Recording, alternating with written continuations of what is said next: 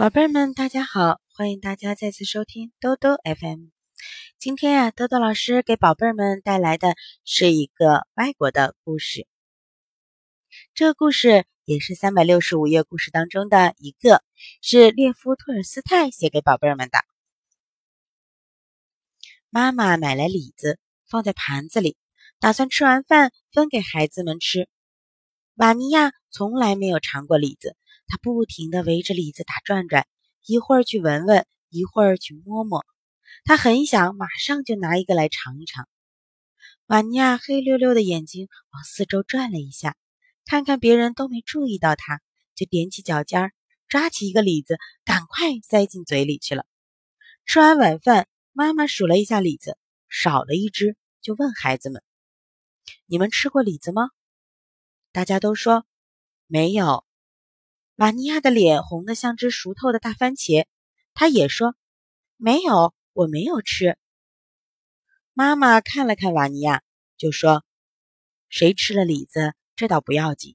可是李子有核，谁要是把核吞下去啊，那么过一天就会送命的。”瓦尼亚听了妈妈的话，吓得脸色发白，他摇晃着两只小手，结结巴巴地说：“没没有。”我把壶扔到窗子外面去了。一家人听了都笑了，可是瓦尼亚却哭了。今天的故事啊，说到这儿就说完了。故事很短，可是宝贝儿们，你们是不是知道瓦尼亚为什么会哭呢？宝贝儿们，你们吃过李子吗？李子里面的核。